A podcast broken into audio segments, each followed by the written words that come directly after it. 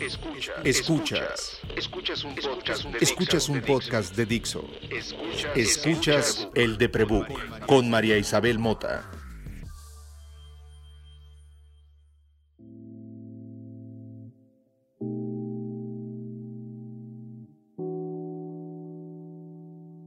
Hola, soy María. El insomnio es mi roomie. Hola, soy Kim. Soy insomne. Tengo 125 días desde la última vez que no dormí. Ay, adictas somos y en el camino andamos. Es correcto, amiga.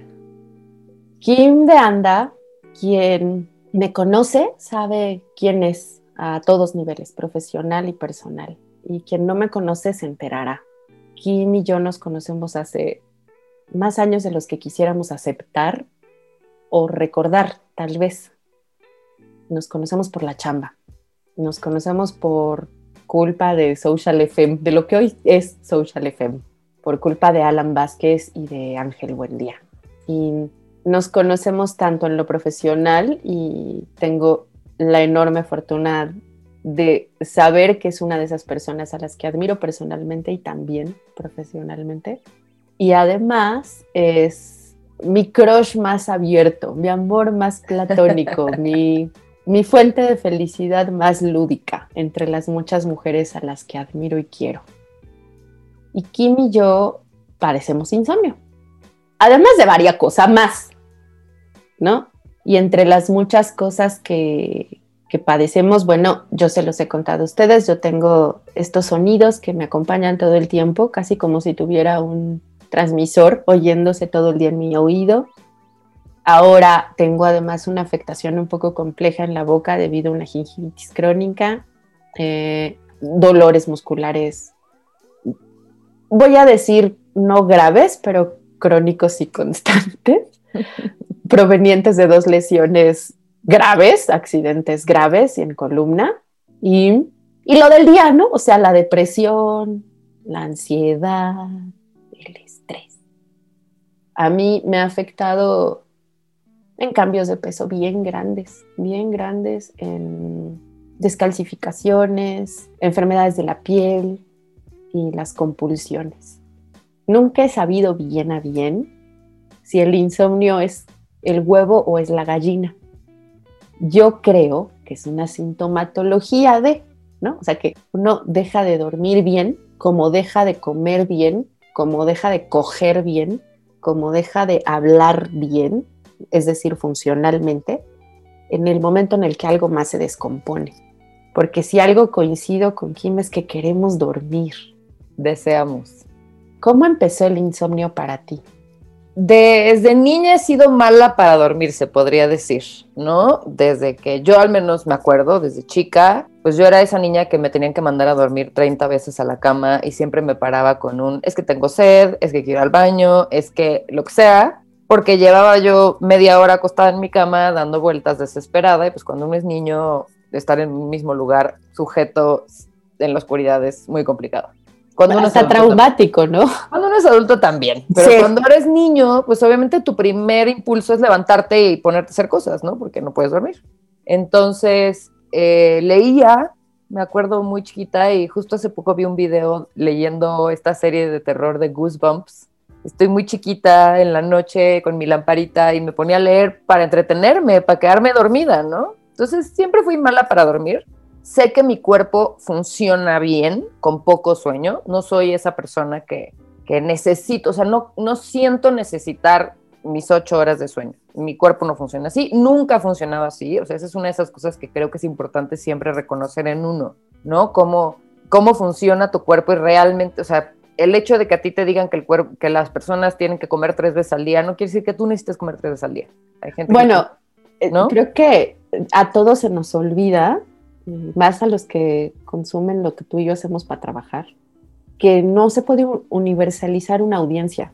Exacto. Eh, que yo pese 63 kilos no significa nada en comparación con alguien que mide 10 centímetros más que yo, 10 centímetros menos que yo, tiene otra constitución ósea, tiene una eh, genética propensa a, no sé, enfermedades eh, cardiovasculares y sus padres o sus abuelos no murieron ni de diabetes ni de cáncer como los míos.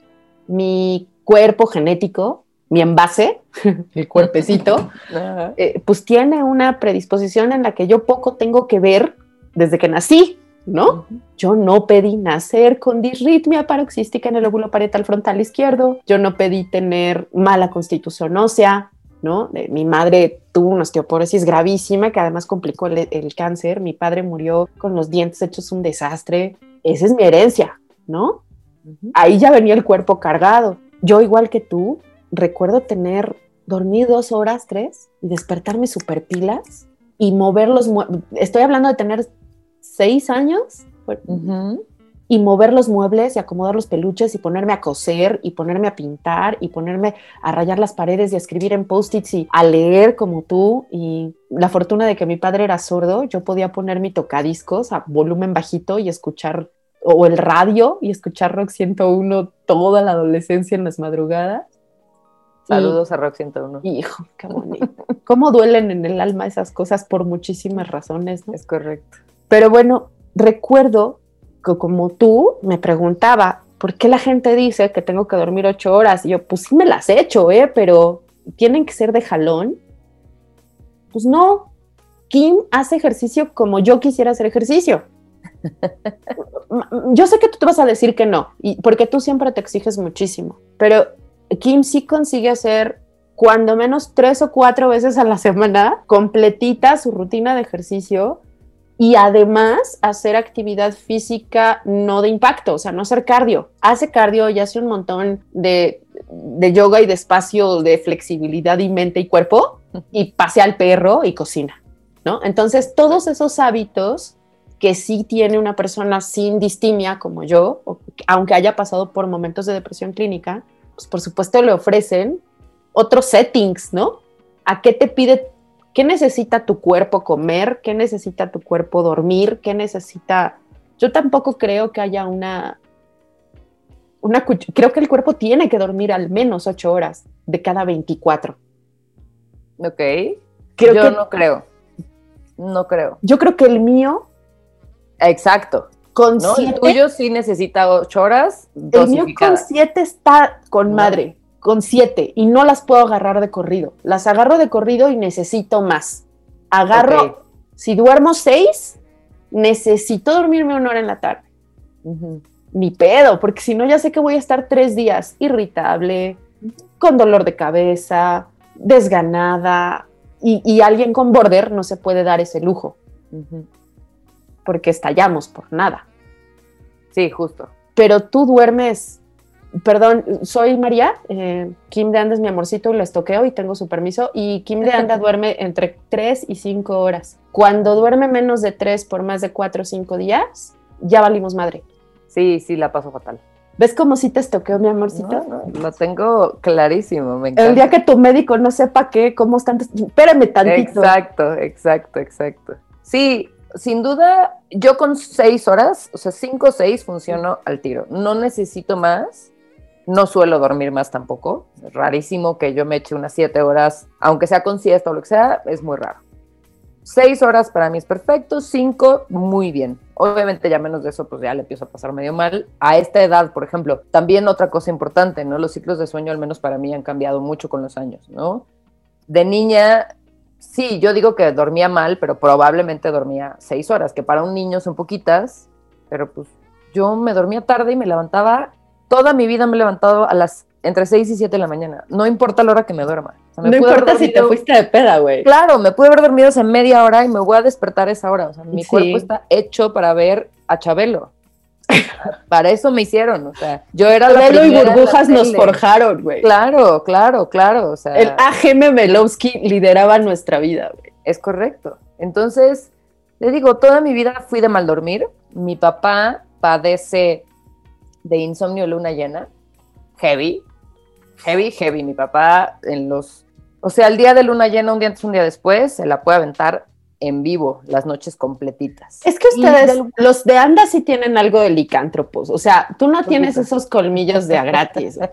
Mira, yo cuando, yo recuerdo, no, lo digo de broma, yo sé que es un poco mitológico y esotérico, pero la única esoteria que se permite en este espacio donde Carl Sagan domina en ciencia, pues es la literatura, ¿no? Correcto. Y sí creo que, que ustedes tienen algo de licántropos, así como los Mota tenemos algo de la cabeza de la venta número uno. Ajá, o sea, veme por Dios, quítamelos. Sí, y yo soy la venta, güey. O sea, yo me acuerdo que cuando mi padre, eh, instalado en periodista político famoso, nos llevaron al tour de la venta y el, el, director del museo estaba dando el tour y ya sabes, me paran y yo tres, cuatro años siguiendo aquello así de... yo, es mi papá, o sea, mi papá es así de famoso. Es, mi papá. amor, me encanta. Entonces, las monedas de 10 pesos que tenían la cabeza. Claro. Mi papá está en el dinero. Claro, no, no, heavy fama. O sea, tu papá, no, tú no sacaste esos, ah, esos colmillos, güey, los sacaste de que tu papá no duerme cuando hay luna llena. Sí, sí, mi papá, te digo, padece de insomnio de luna llena muy heavy, pero solo de luna llena. O sea, es, es de dormirse tarde, pero también de despertarse tarde, ¿no? Pero él sí duerme sus horas. Pero luna llena no duerme nada. Y yo de alguna manera, en estos días de luna llena, no te puedo decir, o sea, ahorita lo padezco, pero porque fueron años de entrenamiento y estoy haciendo comillas de aire para quien no puede ver lo que estoy haciendo. porque de niña, al yo no poderme dormir, ¿no? Quedarme dormida temprano, pues mi papá yo oía que estaba viendo la tele y haciendo ruido, entonces yo iba a ver qué andaba haciendo y pues nos poníamos a ver la tele juntos y me quedaba despierta con él. Entonces, de alguna manera esa parte se volvió también como nuestro momento padre e hija. Uy, a ver, noches. y crea un hábito a esa edad con esa carga emocional, te modifica todo, dude. Todo. Entonces digo, no sé qué tanto realmente yo soy insomne de luna llena y qué tanto me entrené a mí misma para hacerlo, pero yo ya tengo claro que luna llena no va a dormir. O sea, eso ya es así Mira, de ley. Me pongo mis pitches más pesados en esos días para trabajar toda la noche, me hago mi café, o sea, ya me la sé. Me escribo con mi papá qué película vamos a ver hoy. O sea, no cabe duda que la información es poder. O sea, en el momento en el que nos ponemos, que benditos insomnios que nos han hecho leer y escuchar podcasts y estudiar sobre lo que nos pasa y platicar. El podcast, hace tres o cuatro podcasts de este episodio de este apreciable podcast, eh, hablaba yo de la lámpara a la que tú dices que yo le digo Lumus, te juro que lo voy a hacer. Lumus máximo. Lumus Maximus. Máximo. yo, yo eh, querido escucha, si usted no, no, ha ido para allá, por favor, vaya en este momento a escuchar el episodio de La Lámpara, donde explico cómo mi sobrino Luis Adrián, que estudió en Oxford, y yo digo que se fue a ser médico brujo a Hogwarts. Es Harry Potter. Es Harry Potter. Me mandó comprar una lámpara eh, para... Eh, ayudar al tratamiento antidepresivo. Y el, el, estudio comparado de esa cosa que ya saben, así súper rigurosísima, o sea, Hermione Granger full mode on, así, esto funciona o no funciona, habla de una clara mm, balanza inclinada hacia la relación de la fotosíntesis del cuerpo y la exposición de la luz, el ánimo y lo que dice Luis Adrián, el elefante blanco del que nadie quiere hablar, el sueño. A mí me enseñó a comer Adrián Soto, la comadre Adrián Soto, y me enseñó que yo como lo que necesito comer, que yo como cuando necesito comer, que yo que tengo que entender qué significa qué necesito comer y cuándo comer. Como Kim aprendió a calcular, ah, pues la luna, perfecto, entonces mis pitches, ¿no? Exacto yo llevo muchísimos años estudiando la relación que hay entre mis cambios hormonales, el sueño, eh, mis crisis emocionales, las crisis del border, que son como periodos maníacos, como muy apasionados y desaforados y llenos de, muchas ideas creativas para un escritor y al mismo tiempo eh, muy desgastantes físicamente. Es como hacer cardio durante muchas horas. Y estamos así pues un par de días, ¿no? Y luego baja y luego... Y eso es el border. Eh, y tratando de estudiar esa relación con el sueño, esta relación con mis ciclos hormonales, porque a esta edad, después de los 40, aquellas mujeres que no, que escogimos nunca reproducirnos y que no tuvimos embarazos o abortos, es decir, cambios hormonales que marquen un antes y un después, ¿no? En nuestros ciclos hormonales de vida, pues también tenemos consecuencias, también tenemos, y muchas, muchas. Eh, yo siempre tuve complicaciones durante los periodos pero nunca como después de una crisis hormonal severa hace tres años, cuya tratamiento provocó las crisis de pánico por el medicamento. Mm, Eso provocó en muchos sentidos la bajada de peso y quiero que sepan que sí, el ciclo hormonal te cambia el sueño.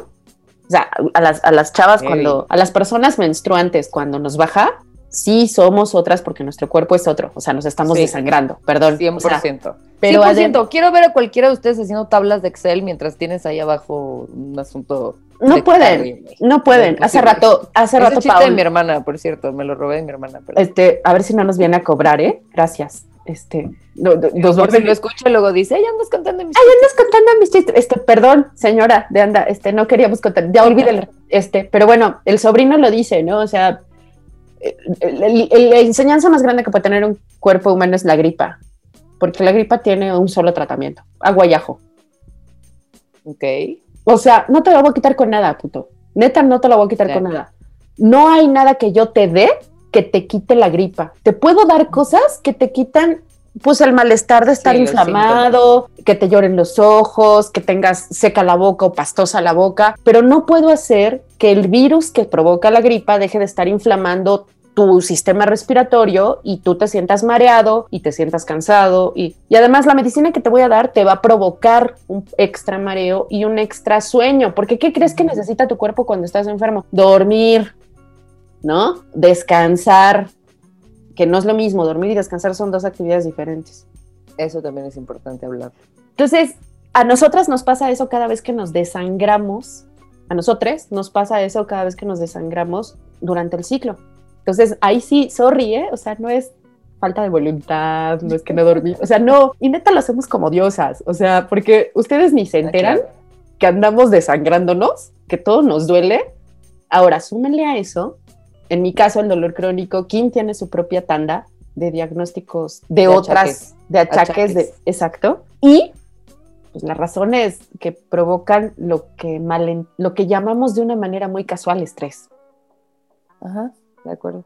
Yo culpo a Verónica Castro de que hayamos hecho banal la palabra estrés. Mira, tú ves a esa mujer que es preciosa, ¿no? Que es una diosa así chiqui, con los ojos más bonitos de venado, ¿no? Cantando estrés, estrés, Estrés todo el día, pero mala noche. No. Güey, ¿quieres que te dé estrés? ¿Sabes? ¿Estás de acuerdo? Lo quieres, lo, quieres. o sea, es que me voy a ver así de bien, lo quiero. Pero el estrés es una enfermedad. Sí. O sea, es como si estuviéramos cantando, en vez de estrés, COVID, COVID, COVID todo el día, pero mal. ¿Saben? O sea, no, no, no funciona, no aplica, no está padre.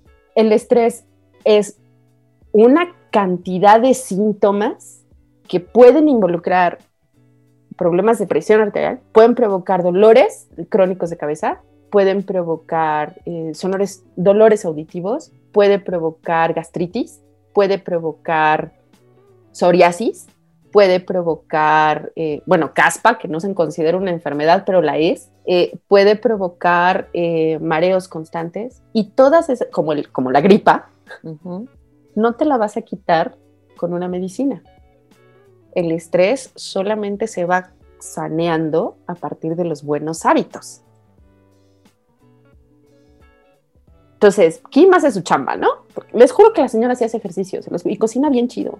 Y, además cuida a sus animales, quiere a su marido, trabaja bien chingón, es ordenada. ¿Saben? Hace su chamba. ¿Cuáles son tus razones de estrés? ¿Y cómo manejas esas razones de estrés ante el insomnio?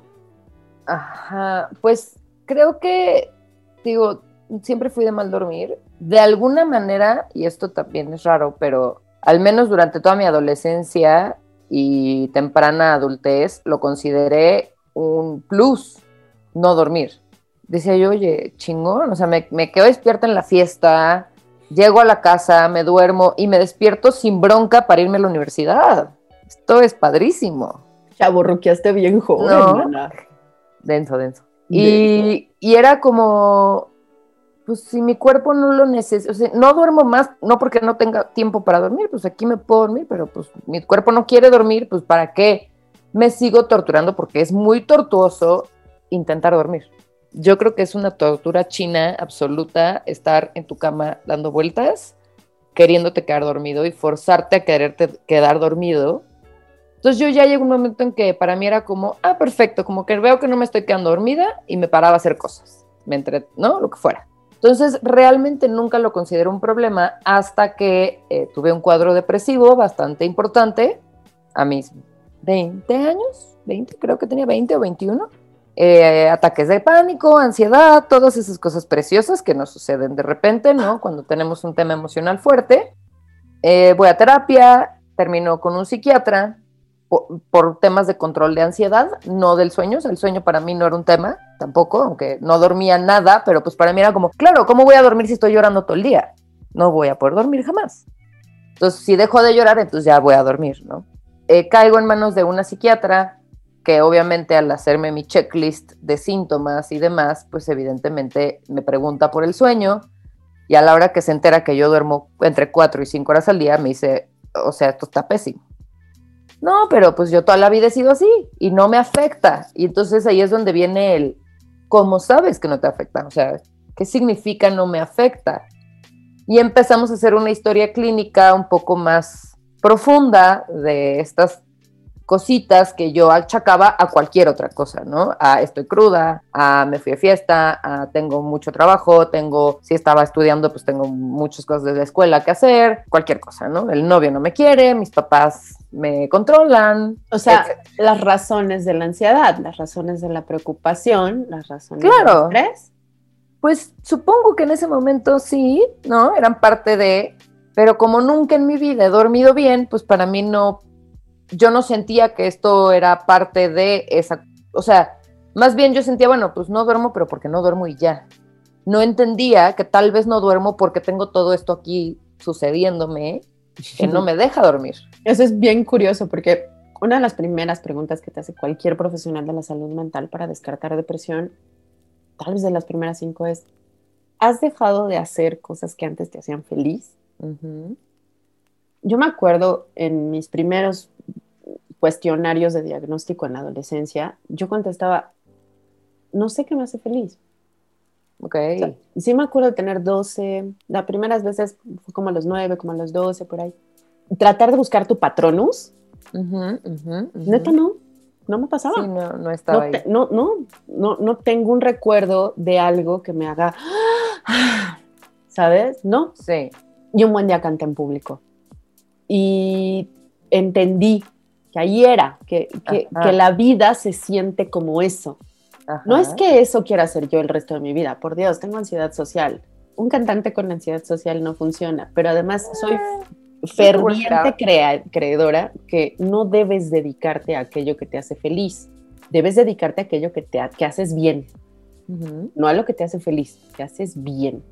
A mí me hace feliz cantar, escribo bien. Claro. ¿No? sí me sirve escribir, sí, cantar es eso que creo en tu caso, y perdón, no estoy muy segura, quisiera conocerte más. eso ya lo estás diciendo. Eso es tú y yo juntas. Eh, creo que tiene que ver con comer, con, con el mm. asunto de la gastronomía y con la música. Creo que si separas esas dos, si puedes como amasar esas dos instancias, ese es tu patronus moment. Sí, total cuando yo te cuando yo te he visto en peligro de depresión o en peligro de estrés o en así cuando, ya le empiezo a escribir así a Kim de ay qué bonito tu perro en realidad es oh, güey sí estoy preocupada por ti ¿no? Are you alive? pero pues nosotros los los Gen X no nos enseñaron a hablar derecho. Somos chuecos nos gusta darnos por tras las ramas. Así somos. entre nosotros nos entendemos tratamos de hacerlo mejor con las siguientes generaciones no nos sale pero cuando nosotros preguntamos, ¿ya viste este meme? En realidad estamos diciendo, me acordé de ti, ¿cómo estás? ¿Ok? Cuando Kim empieza con, no está publicando tanto como antes, no ha, cocinado, entonces voy y le pregunto. Creo que cualquier terapeuta te pregunta, ¿estás dejando de hacer eso que te hace feliz? Eso ya es sintomatología, estás enfermo. Sí. Porque en el momento en el que duermes menos, tal vez sí, tu cuerpo necesita menos dormir, ¿no? Tu ciclo hormonal, hiciste ejercicio, cambiaste tu dieta, pero si por dormir menos está cambiando algo en tu ánimo o en tus emociones o en tus hábitos que te impide llegar a ese momento espiritual donde cargas pila anímica para que con esa ánima tengas fuerza física y claridad mental para irte a partir la madre, gastarla y volver a rellenar, gastar, o sea, cíclico tú, algo está choco. Entonces, la gente siempre me dice, es que me celebran los stories, como a ti te lo celebran. Y no sé si alguna vez lo platicamos la última vez que nos vimos. Yo, los, yo tomo fotos de la calle para no perderme porque así voy llenando el mapa y la ansiedad como que funciona un poquito más rápido y cargo el Google Maps para poder seguir avanzando y no me pierdo, porque la agorafobia me hace olvidarme de dónde estoy. Yo creo que tú compartes siempre como un poco por las mismas razones, por la prolongación de la felicidad. Claro, siempre. Que es muy de nuestra generación. Nosotros nacimos sin poder compartir como compartimos ahora, entonces por eso creo que lo celebramos tanto esto que acabas de decir, es que ya, o sea, no me estoy sintiendo cómoda, pero tal vez necesito dormir más, pero yo no sé qué estaba pasando. Sí, sí, sí. Si no viene alguien y te pregunta, a ver. Sí, claro, claro. O sea, hasta que me tuve que bajar de mi carro en viaducto a medio viaducto e irme a la acota, bueno, ni acotamiento porque estaba parte de abajo, como en, como en la parte profunda de viaducto, entonces me tuve que hacer nada más a un lado para no matarme y acabé en un psiquiatra hasta ese momento que tengo que tenía ya 20 años, supe que en realidad yo tenía un patrón de sueño muy poco saludable. Por la depresión. Que tenía un remedio, o sea, no solo era esto no está bien, o sea, esto se puede corregir y, podrías dormir más y descansar y sentirte mejor y funcionar mejor. Según yo, yo funcionaba muy bien, ¿sabes? Claro, hasta que alguien me dijo, oye, no, esto no está normal, esto no está bien, esto no es así, pues yo estaba muy tranquila y muy en paz con esa parte de mí, ¿no? Me peleaba con otras partes de mí, pero esa no me causaba conflicto. Alguna vez Kim y yo, bueno, le hablé muy angustiada porque me sentía muy incómoda con mi cuerpo.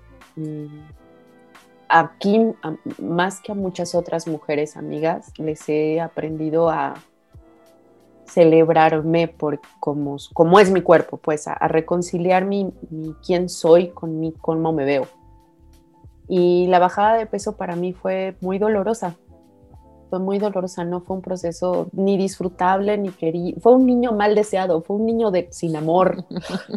fue, un, error de la Matrix. Eh, y, hablar de eso todavía me resulta incómodo porque contrajo, contrajo muchísimas otras complicaciones físicas y emocionales muy dolorosas. Reconciliarme con el cuerpo, creo, en mi caso, en esta etapa de mis múltiples diagnósticos, es como ese momento tuyo en el orillarte, ¿no? Yo también tuve ese momento de orillarme también a mis 20 y ahora, a mis cuarenta y tantos, creo que vas a bajar de peso a 35 kilos en los siguientes 11 meses y me vale madre y a ver si te enteras que no te está funcionando bien algo y no sé qué es. Y que tienes que empezar a buscarle cómo porque no soy la que le tiene miedo ir al psiquiatra. Este espacio existe para que la gente entienda que hay que ir al psiquiatra y al terapeuta y al quiropráctico y al ginecólogo y tener un médico internista y procurar que todos se hablen entre ellos y aprender de tu cuerpo y aprender de tu mente y hablar de esto que nos pasa con toda la acuciosa necesidad compulsiva con que lo hacemos con el trabajo. Le dedicamos dos horas a discutir si el copy de una campaña comunica o no comunica a la, audiencia A o a la B, pero no nos ponemos a hacer eso con las horas que dormimos. Y el único cliente que vamos a tener toda la puta vida es este cuerpo. El que nos va a correr, de hecho, cuando lo hagamos mal, es este cuerpo. Sí, eso está muy cañón, como no, pues decidimos no hacer caso, ¿no? Porque hay otras cosas que nos enseñaron que son más importantes que eso. Y porque si algo me duele, me va a costar. ¿No? Si algo me duele, hijo, no, es que ir al doctor y las medicinas y el tratamiento, no, me va a costar. Mejor me hago como que no me duele y, aguanto, ¿no? y, aguantamos. Tengo una historia muy chistosa así como tú hablabas al inicio del episodio de tus achaques múltiples, entre varios de mis achaques yo tengo un par de lesiones de ejercicio que me hice en una época de mi vida en la que hacía CrossFit como muy, muy intensamente, porque los, cualquier persona que haya hecho CrossFit sabe de qué estoy hablando, uno entra en el culto y es difícil salir de ahí. Y yo entré al culto, le entré chingón. Tienes medallitas y, soy, soy, listón azul, soy. O sea, mm, una cosa muy intensa. Sí, lo del culto, gracias por ponerlo afuera, amiga, porque sí, creo que los No, no, soy la primera, ¿eh? o sea, yo me di cuenta que estaba en un culto el día que estaba en una fiesta con gente del CrossFit y se pusieron a hacer un juego de shots haciendo burpees. Y yo dije, ok, esto ya no, esto Eso es un culto. Sí, eso es cienciología, o sea, esto ya es secta, secta, ¿no? eso es cienciología, adorando, adorando y haciendo adoración mecánica y esto ya está Entonces, estaba yo en este culto que les contaba y me lesionó la espalda haciendo un ejercicio mal hecho, pues ya está. Y siento en el momento, ¿no? O sea, como, ay, me lastimé.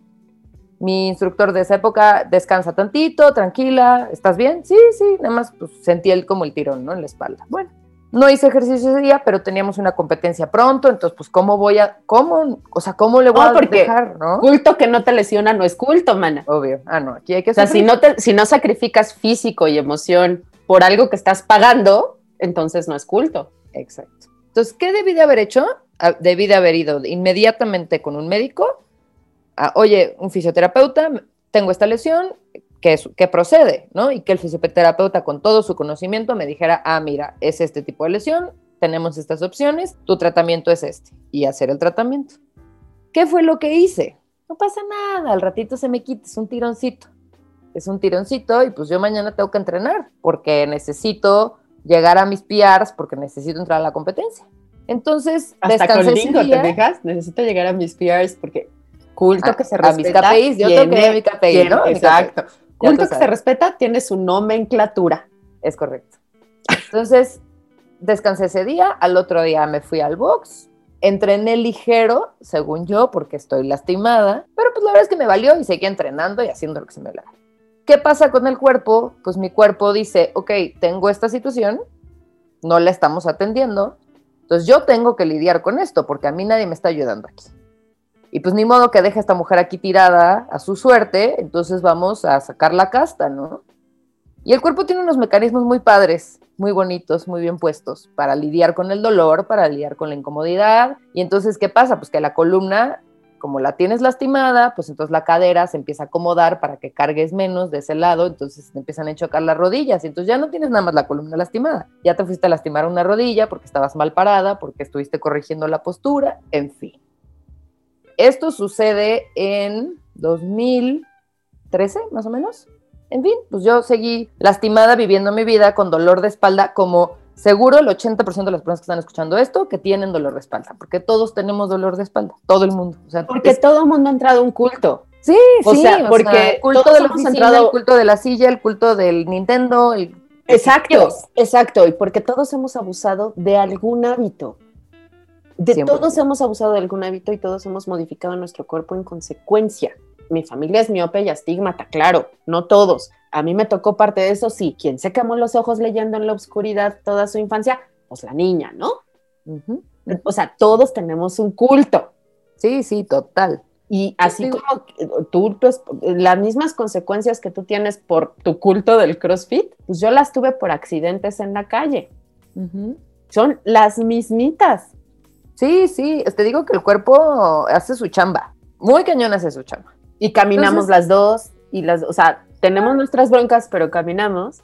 Sí, no, no, tu cuerpo va a hacer todo lo posible porque sigas realizándolo. O sea, si te quieres ir a bailar, si quieres coger, si quieres hacer lo que quieras, yo te voy a ayudar para que lo logres. O sea, claro. aquí no se queda, ¿no? Porque ahí está tu cuerpo chingándole. Este cliente, este ente que somos, depende del ánima y del cuerpo. Y si uno le da el ánima de bailar y de coger y de fumar y de beber y de disfrutar, el cuerpo va a decir, no hay pedo, güey, yo le doy, yo le doy, yo le doy, yo le doy, yo le doy, hasta que en conjunto vale madre el sistema.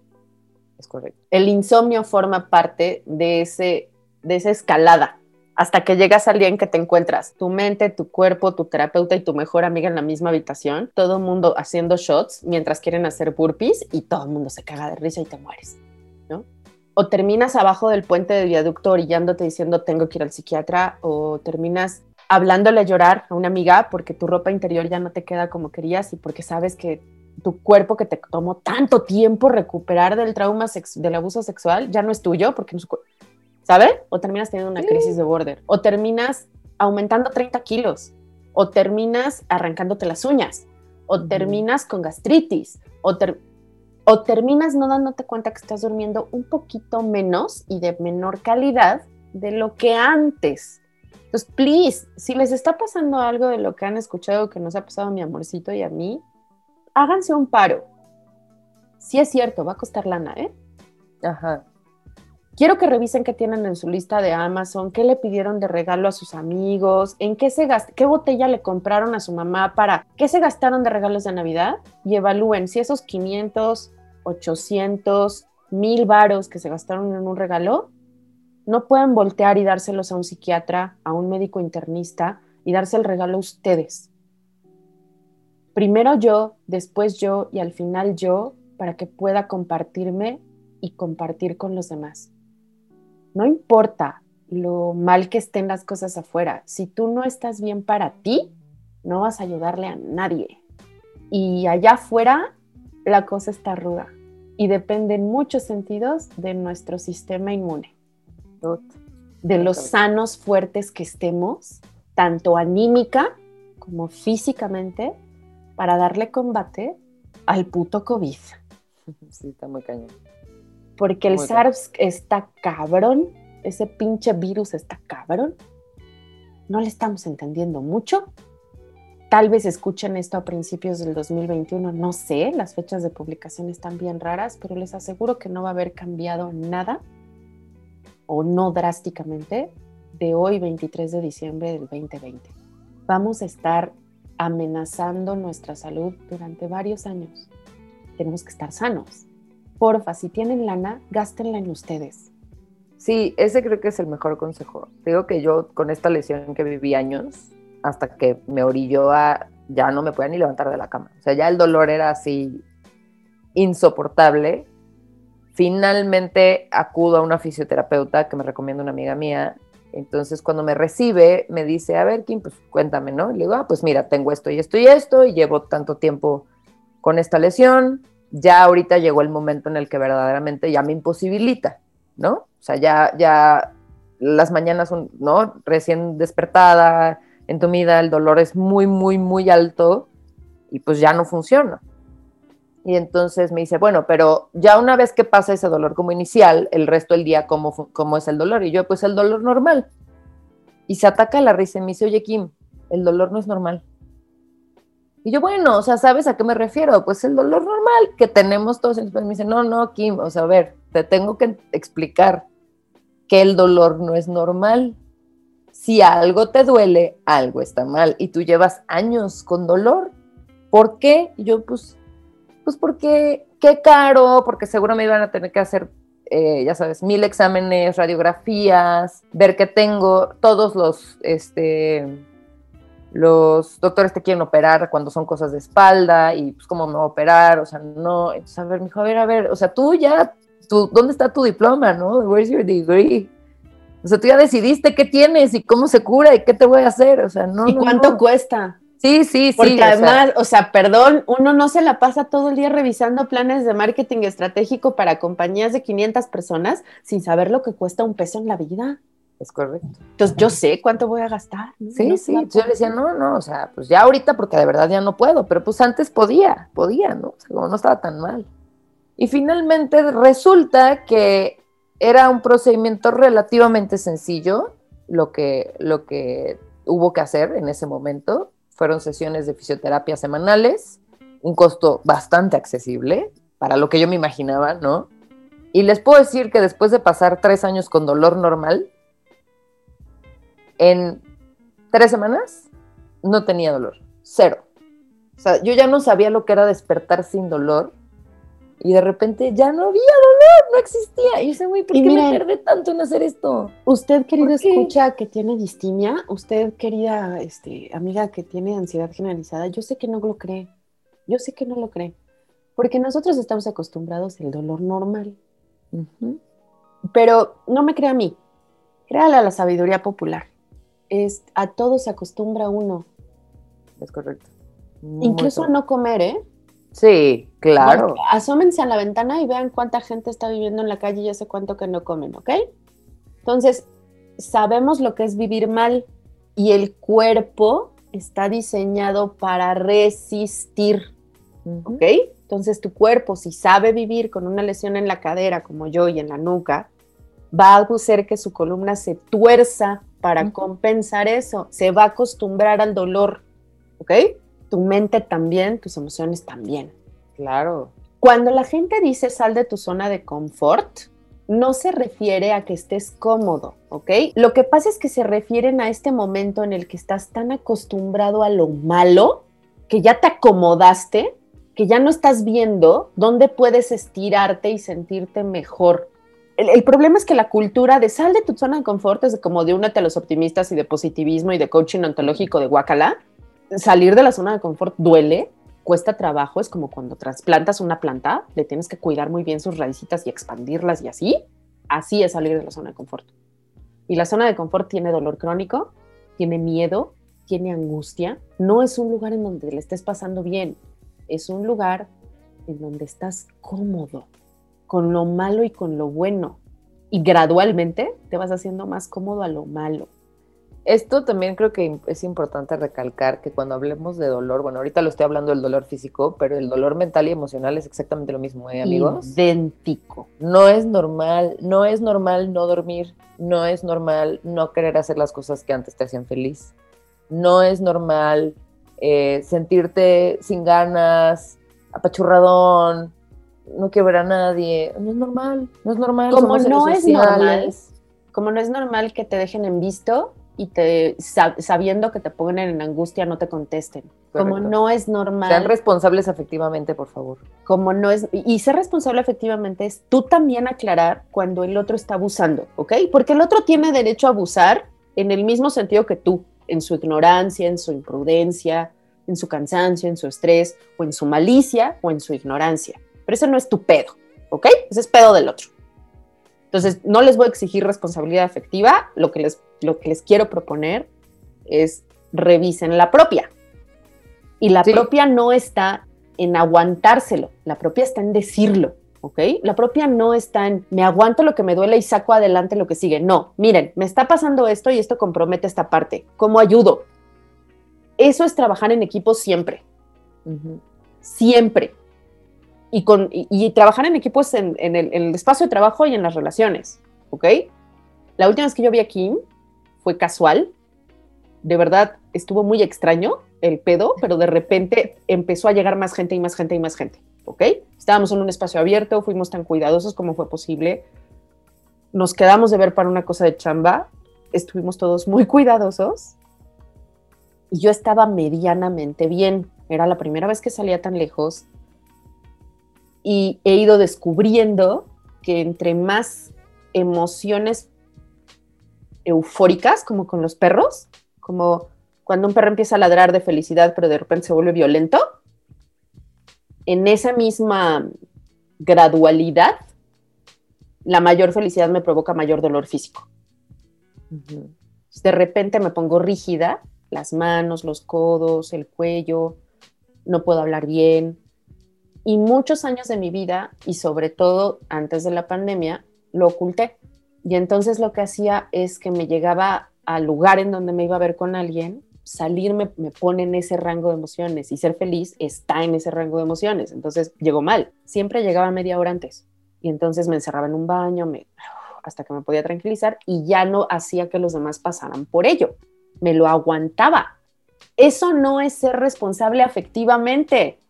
Eso es hacerle creer a quien me ve que estoy bien, que no me está pasando nada malo, que cuando me pasa, no dejo de ser válida.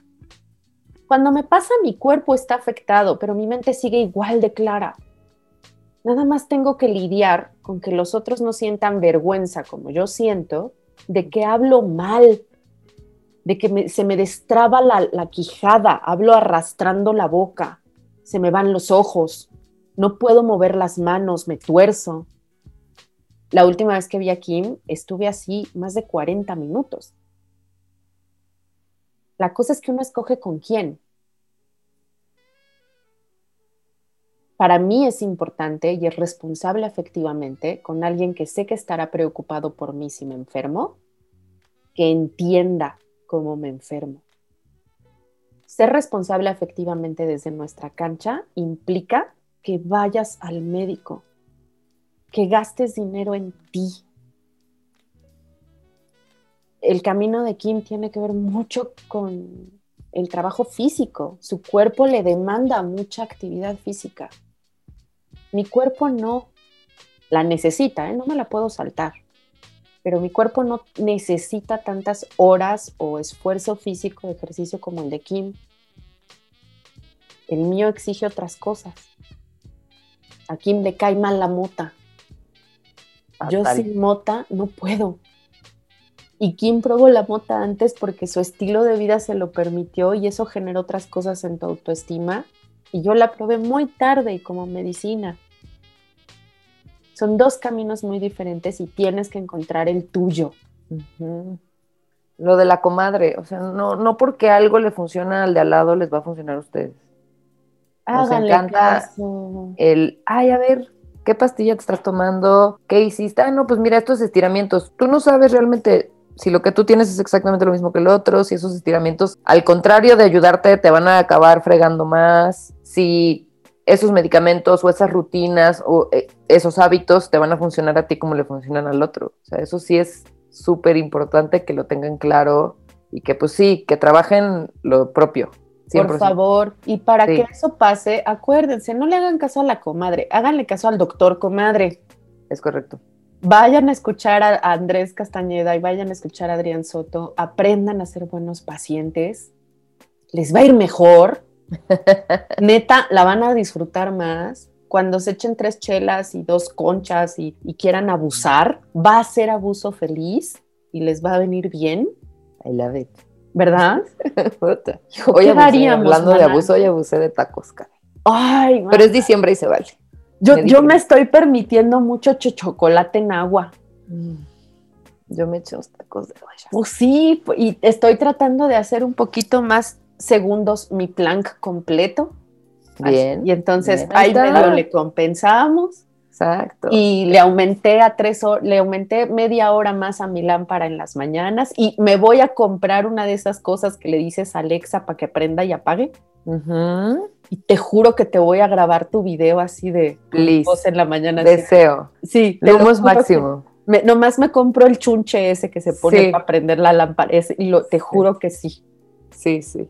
Oye, pero creo que nos desviamos un poco del tema de. No, ¿cuál nos desviamos? Ya vamos a pararle. Esto ya tiene muchas horas. Porque además tenemos que dormir, mana. Yo soy diurna.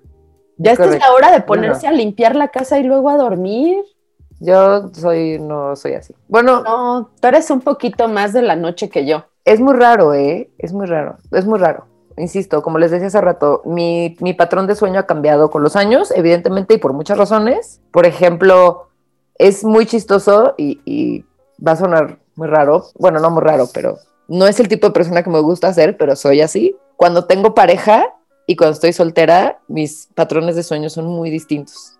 Eh, creo que tiene que ver mucho con un tema de seguridad. Me siento segura cuando hay alguien al lado de mí, ¿no? Si pasa algo, pues al menos aquí hay alguien con pues quien sí, maná, somos lidiar. de manada. No, con quien lidiar. Esto ya lo entendí años después y gracias a la terapia, que justo es un tema de seguridad, ¿no? De saber que, bueno, al menos si sucede algo, pues hay alguien aquí con quien enfrentarlo. Entonces, duermo distinto, no es que duerma más horas, solo duermo más temprano, pero también me despierto mucho más temprano cuando tengo pareja, cuando estoy soltera me duermo muchísimo más tarde y también me despierto mucho más tarde. O sea, son sí. Y también, también creo que tiene que, e, esta afectación de la luna también te, te pone mal y también cuando no has cocinado un buen rato.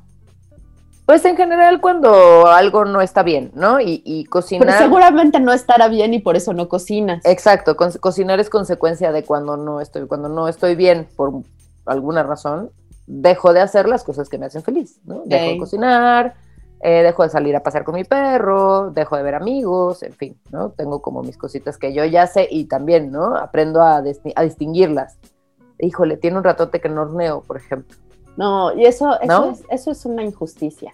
Y es como, Porque sí me parece que, que, tú es un desperdicio. Es como algo, algo al andar raro. ¿Qué es? Y entonces ahí es donde empieza a hacer el ejercicio, ¿no? De, ok, a ver, estoy estresada, estoy triste, estoy ansiosa, estoy enojada, sí, sí, ¿por qué? ¿De dónde viene? Y empiezas como a trabajarlo y pues bueno, en teoría encuentras.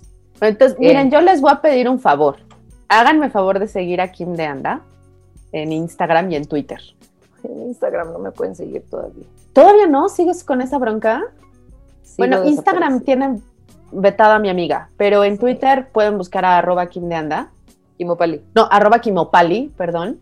Arroba Kimopali. Y les voy a pedir que ahí sí ven que no se ha puesto a hornear, vayan a arroba Kim's Kitchen. ¿Sí es arroba Kim's Kitchen? Es correcto, ese sí. Arroba, ¿Ese sí sirve en Instagram? Ese sí, todo bien. Ok. Esa es mi cuenta de Stalker. Ahí los veo a todos. Por favor, vayan a arroba Kim's Kitchen y si ven que no horneado, pues le ponen un pedido. Es correcto. Porque si algo, yo conozco a mi tribu y mi tribu es adicta al trabajo. Somos adictos a la aprobación profesional. Y Kim es muy buena. Entonces, chambea y chambea y chambea y chambea y chambea porque es muy buena chambeando. Es esta clase de personas que puede dominar la bandeja de correos más rápida del oeste, pero si la obligan a cocinar, va a acordarse que no hay nada más importante que cocinar y que no hay, que la, que la cosecha de los mailings nunca se acaba. Entonces, procúrenmela como yo la procuro porque los querrá como me quiere a mí. Y si hay alguien que me quiere en el universo es esta mujer.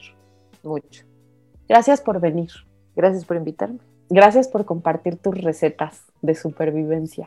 Ojalá le hayan servido a alguien de los que están escuchando fuera y pues eso, eh, cuídense, procúrense, háganse de las rutinas que les funcionan. Las rutinas son muy buenas. No le huyan a la rutina porque la rutina lo que logra es que se vuelva automático un proceso que necesitamos entonces nuestro cerebro ya se deja de preocupar porque ya es automático y puede pensar en otras cosas. Entonces háganse de sus rutinas, eso les va a servir mucho.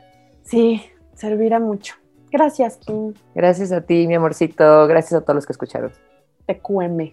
¿Qué más? Yo soy María Isabel Mota. Me puedes escribir en arroba María Isabel Mota o en arroba el de Prebook en Instagram o en Twitter. Voy a Facebook porque hay trabajo. No, no me escriban allá. Cuídense mucho. No se quiten el cubrebocas. Quédense en casa y Vamos a salir de esta.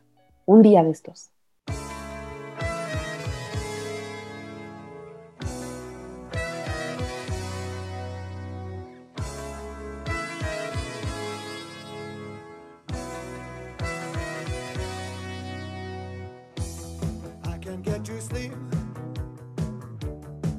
About the implications of diving into deep and possibly the complications, especially at night. I worry over situations. I know we'll be alright. Perhaps it's just an imagination.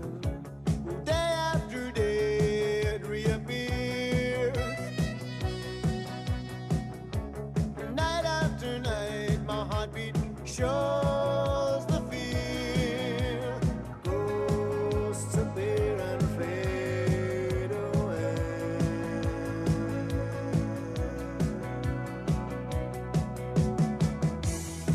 Between the sheets only brings exasperation. It's time to walk the streets smell the desperation.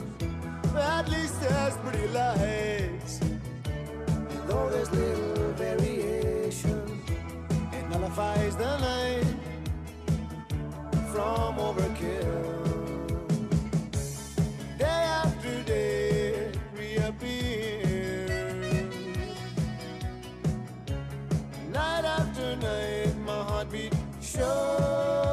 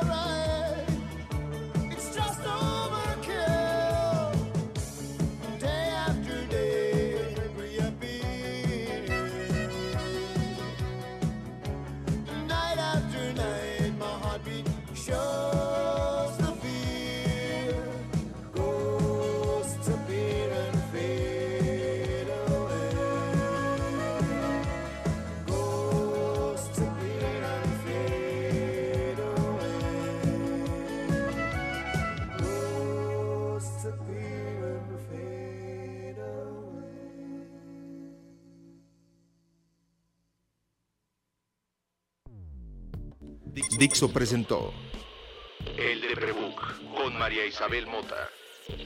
La producción de este podcast corrió a cargo de Verónica Hernández. Coordinación de producción, Verónica Hernández. Dirección General, Dani Sadia.